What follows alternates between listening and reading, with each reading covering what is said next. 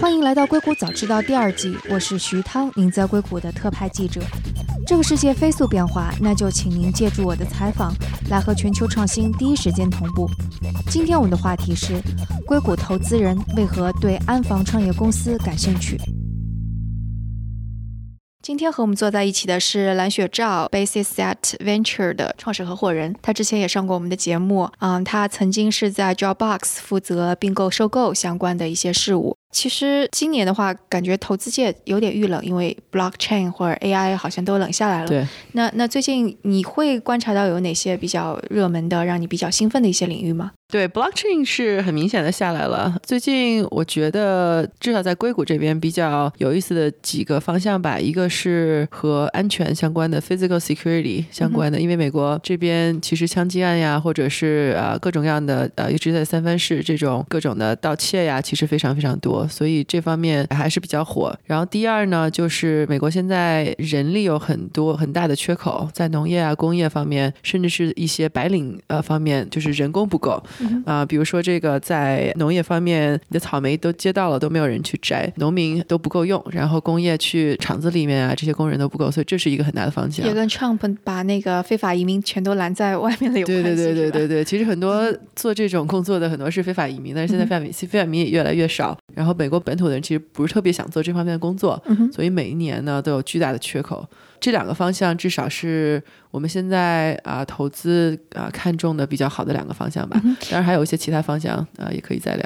你说的跟那个美国治安越来越恶化的那种的创业公司是跟什么有关系？难道是给配个保安之类的吗？保安其实传统来讲，呃，安全不好那就配保安，然后配完保安可能解决一些安全问题吧。但是现在因为呃这些安全其实是大面积的安全问题。旧金山被砸车的，大家不是在开玩笑说你的车没有在这儿。被砸过，其实你都不算是在旧金山住的人。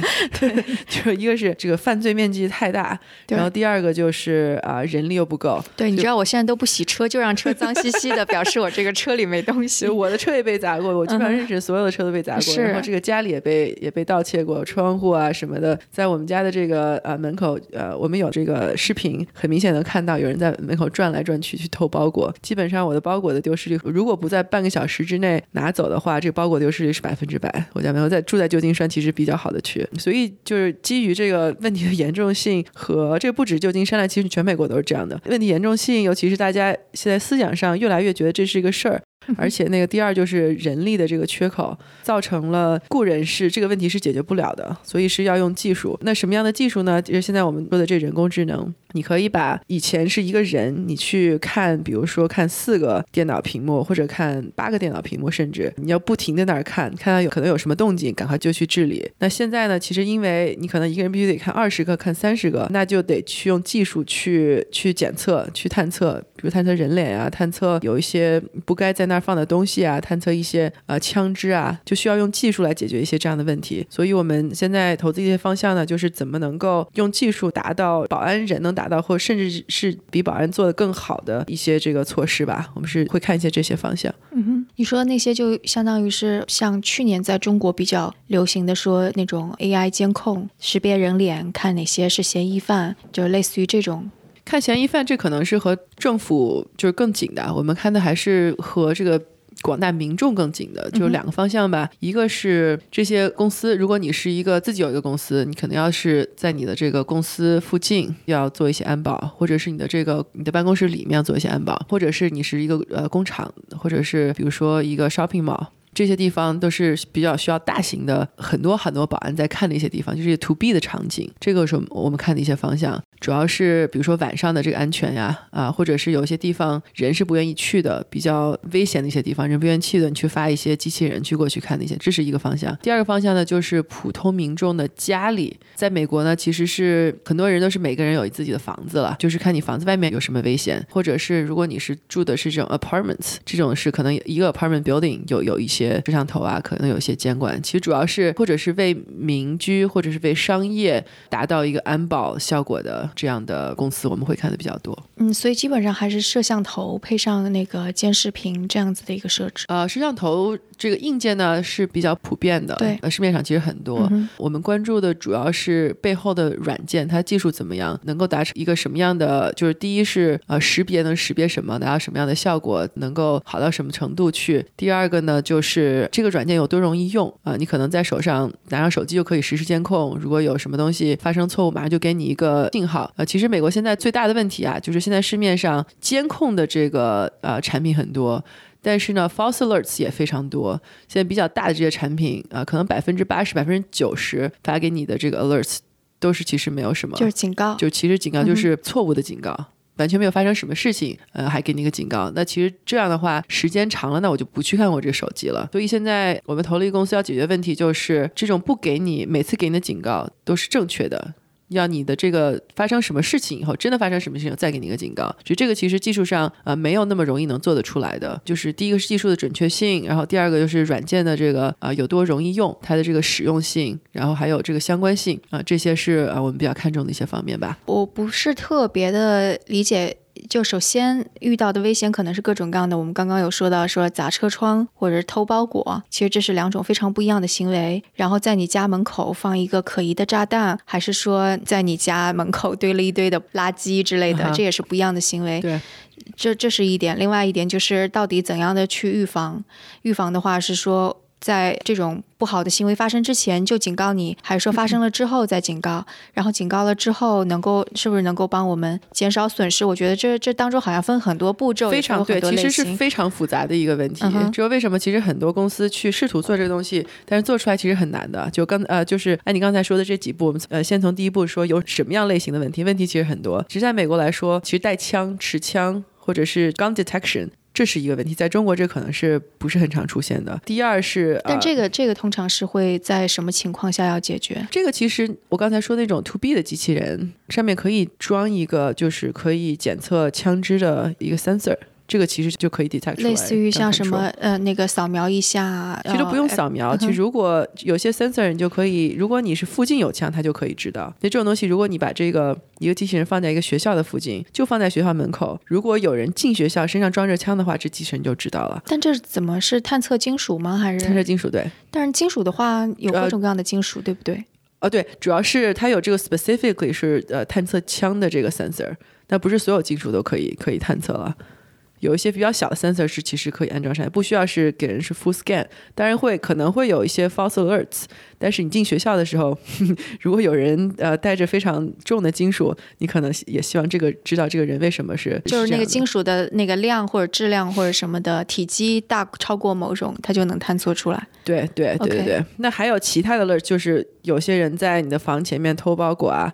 或者是看你的窗户想进去偷东西啊，其实这种行为，呃，现在技术是可以是可以检测出来的，呃，或者是你的车车车可能就是另外一种 camera，你需要不不同的这个摄像头去看。那或者就是有的人在外面打架，那打架可能就不是一个呃和你家里相关的行为，你可能即使是看到他也不需要做任何事情。所以这个行为当然分很多种了，这个是首先需要可以分出来的一些，这个技术上是可以达到的，很多技术上是可以达到，有些达不到的呢，你可以有这个人去。再去看一下，可以分类。如果技术实在是不知道是怎么回事儿，你再让人，就我们叫 human 的 loop，让保安再看一眼，然后再去看有什么解决方式。那就是第一是分类，第二呢，分类完了以后怎么样去处理？就是。刚才我说的，经过或者机器直接都处理了，或者是人可以经过一些加加工。机器怎么直接处理？啊，机器如果是有一个 alert，机器觉得这个东西已经发生过了，因为比如说呃两个人打架发生过一次，可能机器不知道，再发生过一次，你人已经去 label 了这个 data，那第二次我就知道了，就人在打架，那所以可能就不是对你这个家庭可能找造不成一个很大的威胁，我第二次就知道这件事儿了，就说它是呃 false alert。那如果机器不是很确定，那就发给你的保安去看一眼，然后再去 label 这个 data。第三呢，如果机器或者人发现这是一个真的是一个威胁，那其实是要在威胁出发以前就要有一些 intervention。intervention 也分很多种，一种可能就是说，OK，我给你一个很大的一个声音。我就是要 back off，然后你你 go away，可能发很大的声音，或者是一个警报啊，或者是一个 visual，可以呃做这个是可能是第一级的。那如果这个人还是不走，反而过来去弄你的这个 camera，那你可能这样可能比较危险，那就可呃可以直接去连警察，然后警察美国美国就会过来。现在美国市场上有一些产品，比如说 ADT 啊，比如说 Bayview，就是现在他们 incumbents 大家用的比较多这些产品，他们的这个处理方式呢，就是你的。警报响六十秒，没有如果没有 turn off，他就直接叫警察了。没有关掉的，没有关掉就直接叫警察。那警察来了以后，如果发现没有什么事儿，他会去对你进行罚款。啊，呃，所以现在现在科技公司呃要解决还有这个 intervention，是你不能是呃随便谁说叫警察，警察没有这么多时间。他如果是去你去这儿呃处理一些没有什么事的一个一个什么事儿，他就处理不了那个真的真的 crime。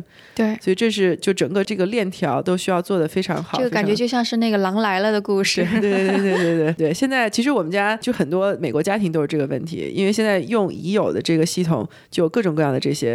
这些问题，大家都觉得还不是做的很好，所以现在我们投资的这个方向呢，就是看哪些公司能够把这些呃东西都能想得很好解决出来，能够真的是一个最好的让大家用起来放心的产品，这个我们觉得是一个一个比较好的方向吧。所以它本身就是一个呃，现在在技术上是很有挑战的，因为刚刚有说到那个分类啊什么的，这个其实是一个挑战。另外一个可能还是具体怎么运营，比方说跟警察那边，就是你这个产品到底怎么创新是有关系的。对。技术上、运营上、产品上，其实这个事情其实挺挺难做的。